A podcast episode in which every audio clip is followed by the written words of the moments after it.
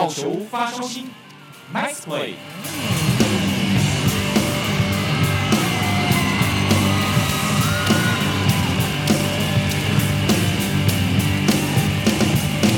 Hello，各位汉声电台的听众朋友以及中华职棒的球迷朋友们，大家好，欢迎收听本周的好球发烧星，我是子敬。截至到目前录音，我现在这个录音的当下呢，目前大致上下半季赛程已经超过一半了。目前呢，统一狮队的狮队呢，目前是以二十一胜十二败占据联盟的第一。那中信兄弟呢，则是十九胜十三败在第二名。那原本一路一度龙头的乐天桃园队呢，目前是十六胜十五败，目前大概是五成的胜率。那最后两名呢，一样是富邦悍将跟味全龙。富邦悍将呢是十二胜十八败，味全龙则是十一胜二十一败。上周呢比较大的消息，那大概就是羊头部分的中信兄弟呢，在罗杰斯期末考中的期末考，终于保下了这个工作的位置。那其实那场罗杰斯也投得不错。那比较可惜的就是高野，高野只有在一军的一场先发。那就跟球迷朋友们说拜拜了。不过兄弟到现在目前的羊头目前大致确定了，因为目前五队里面就只剩下中信兄弟还没决定。那目前看到这个决定下来之后呢，中信兄弟大致上的羊头大概就已经底定了。本周呢，我们节目一样分成两个部分。第一个部分呢，就是子敬目前有感而发。怎么说有感而发呢？因为我们看到富邦的陈世鹏今年算是一个比较悲情的年呐、那在这个过程中，我就突然想到了以前他的前身富邦的前身就是我们的新农牛队啦。他曾经有一个八壮士的这个称号。那子敬今天就大家带大家来回顾一下这个八壮士。那第二部分呢，就是专访了我们味全龙的新星投手陈冠伟选手。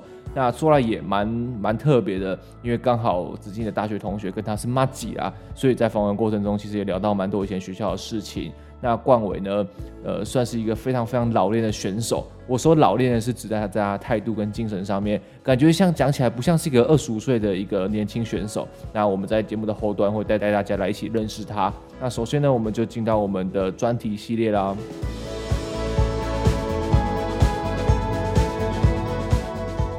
今年呢，因为疫情的关系，投手部分呢出现了很大的负担，尤其在停赛时呢，调度都乱了套。虽然出现了几个怪物新人，徐若熙啊、曾峻岳等等，但也让各队出现了各种的接班人。但事实上，在投手调度方面，其实是超级的吃紧。在受伤的角度来看呢，今年的选手们应该是必须受伤，尤其是本土投手。为什么说是必须受伤呢？这边并不是希望说投手受伤，而是出现在几个地方。原因有几个，第一个呢，当然就是洋将找不到啦，或者是洋将的先发不行，变成中继或者后援，导致说这个洋将原本是要来吃局数的，可是因为各种表现或者是各种不稳定而被调去了中继跟后援。那最大的受害者当然就是富邦悍将队啊，在开赛前呢，甚至其实是有宇宙帮的这个称号啊，但是因为种种的原因，富邦的投手大概就是五队中最不稳定的，连他的后援陈宏文都回到了先发。但虽然说陈宏文投的效果还不错啦，但最悲情的是莫过于陈世鹏，年轻投手陈世鹏，今年到目前为止是一胜十一败，他始终得不到队友的火力支援，就好像陈世鹏先发，富邦就集体熄火，甚至他今年的防御率还比去年还低哦，他今年防御率到目前为止只有四点九八。看到下半季富邦的投手群呢，就让我想到了富邦的前身，就是我最喜欢的球队新农牛队。那这个事情呢，发生在二零一一年兴农八壮士。那故事呢，则是要先回到二零一零年兴农与兄弟的大战。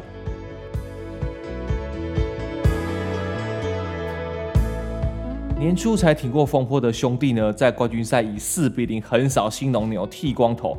那拿到了台湾大赛的冠军，这一冠呢，到后来算是近十年呢影响了中职十年的发展。这一冠总共有三个地方，第一个地方呢，就是这一冠终止了统一的三连八大业。那第二呢，就是在这个之后，兄弟就再也没有拿过冠军了，就是所谓的亚军王了。那第三呢，就是输了这个系列赛后，兴农的高层呢彻底的无心，那完美的示范了不想经营的态度。不过我在查资料的时候发现，其实好像那个时候的老董就已经有生病了。那他的第二代其实对于经营棒球，毕竟在现在那个环境，在那个时候的氛围下，其实呃经营职棒球团好像还真的蛮花钱，而且不止花钱算了，还亏钱。那当然间接导致呃最后这个全本土的政策。那可以说是非常的雪崩式球迷雪崩式的掉落啦。那至于最后的结果呢，当然就是转卖给意大犀牛了。啊，这个就是一个比较，呃，在中华职棒近十年来一个影响局面的一个政策啦。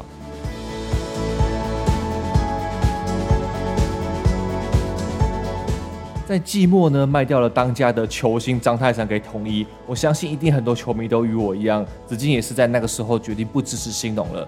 但在隔年的一一年，宣布了实行全本土开季。那个时候的土头群呢，只有十二人。那开季只有八个投手来面对一百二十场的比赛。那这个就是八壮士的由来。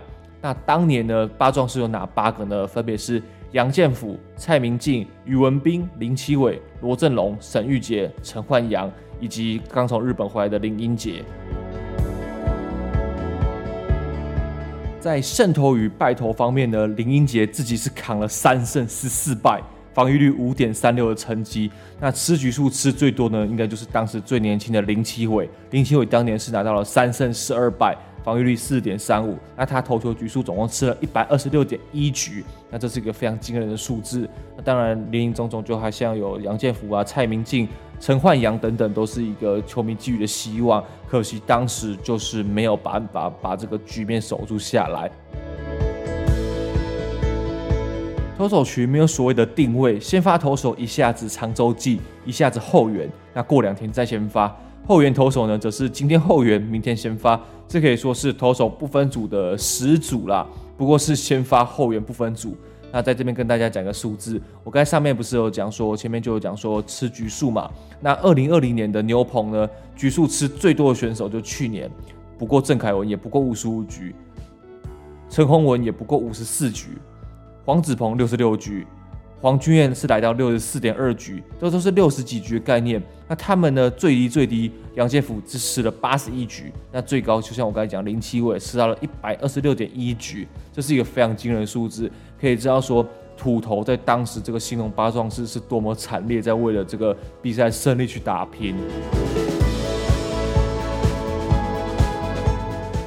再来，如今看到富邦的投手好像没有那么糟。不过开玩笑的，不知道大家有没有一种感觉，就是在那个运动科学相对没有那么发达年代，超爆选手先不管胜败，光这八壮士平均防御率是四，在现在的今天看似好像都不太不太可思议，尤其局数是吃的那么那么的长。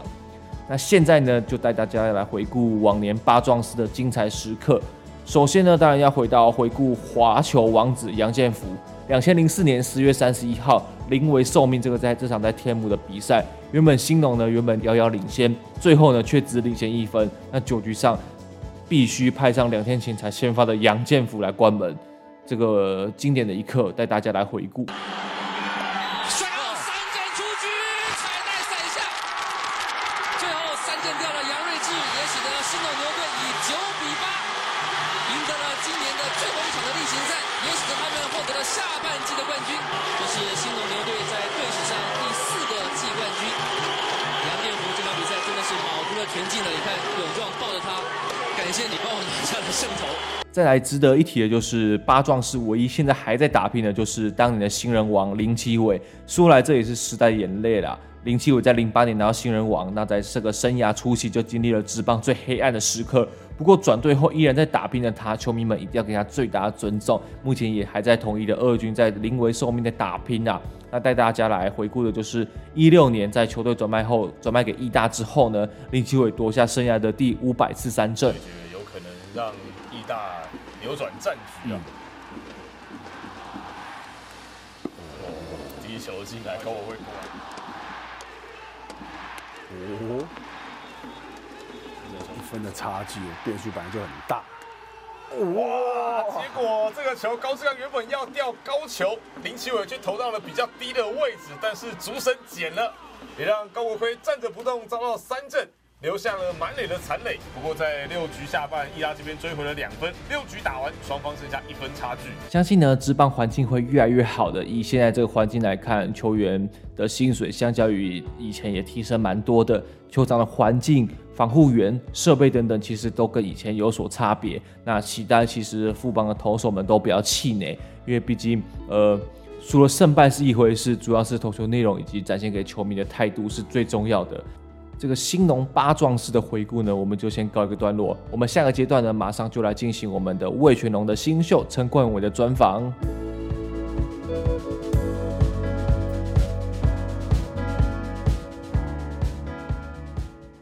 首先，先请冠伟跟大家介绍一下自己的效力球队、守备位置以及背号。大家好，我是陈冠伟，目前效力于味全龙，守备位置投手，背号五十九号。冠伟是在什么背景下决心要走到职棒这个舞台，然后决定选秀，然后成为一名职棒球员呢？因为家人都也之前也是打棒球的，所以就也跟着一起打，然后到。后来大学之后想想了解自己能达到什么成绩，所以就挑战职棒。像我们知道说，爸爸也是一个名教练嘛。那在这个成长过程中，爸爸有没有给你一些呃比较小的撇步或者是成长的动力？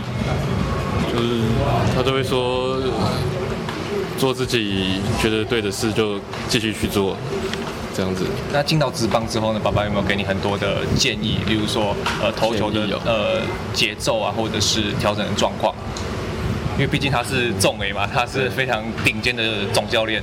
呃，建议是没什么，就是没那么多建议啦，就是叫我好好加油，就是这样保持健康这样子。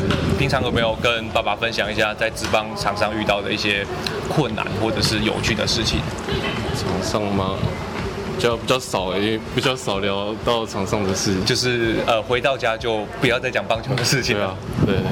那在恭喜在冠伟呢，在前几天也迎来了一军初登板。那进到职棒后，这几年有没有什么心得跟值得分享的过程？就是在一军登板，就是一上来就是很开心，就是能跟能上到一军这样强度。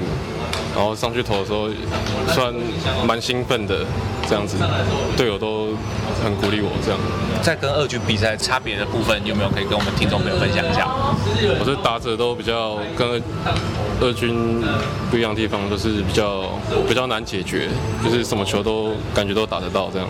那在对决的过程中，有没有给自己一个信心喊话，说呃我一定要呃解决这名打者，或者是结束这一局？执行教练团的任务，就是让他打不到球，就是让他打不到球，对，就是全力丢这样子。那进到职棒目前为止，你觉得最大的挑战是什么？主要是自律吧，就是要维持每天都要维持一样的、一样的那个、一样的体能跟一样的训练。对，一样的训练就是。每天都是做一样的事，所以就要自律。目前还吃得消吗？还可以。对，教练团有没有给你一个设定一个目标，就说呃呃什么是什么时间调整到什么定位？嗯，没有哎、欸，就依照自己的身体机制，就是准备好了就准备好了就可以。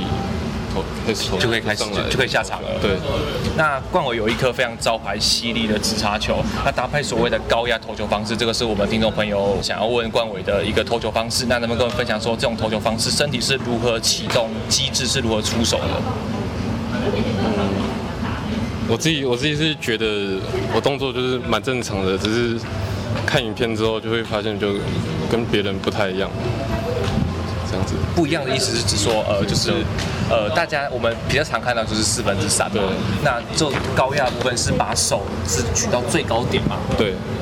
因为我我自己在投的感觉就是也是一样在，也是感觉正最高点，然后用那个腰的转体，然后再把球往下掉。对。那这样子的话，对球的转速来说是有比较，就比较比较正，然后。比较不好看。那就打击方面的打击，我今天如果是打击者，我看到这个球的给这个投球方式过来的时候，会不会很倍感压力的感觉？比较不好看到球在哪里，就比较呃球进进垒位置会稍微比较难猜测。对。那棒球路上的，你最感谢的人是谁呢？我就。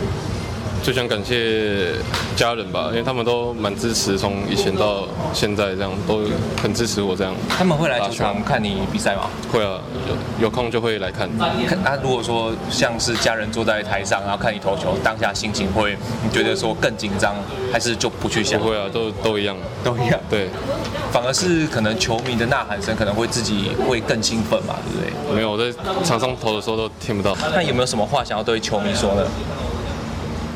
支持你一路从呃从大学时期，然后到二军到一军，现在在一军的场上出赛了，有没有什么话想要对球迷说？希望未来球迷就是继续进场来为我们加油。下半年有什么计划呢？继续维持这样投球的手感，然后不要不要受伤，这样就是保持身体健康。目前调整状况怎么样？目前都呃。调整都调整到最好的这样子。OK，那我们今天非常高兴邀请味全楼的陈冠伟来接受我们好球发烧星的访问。那我们就下周再见喽，拜拜。好，谢谢大家，拜拜。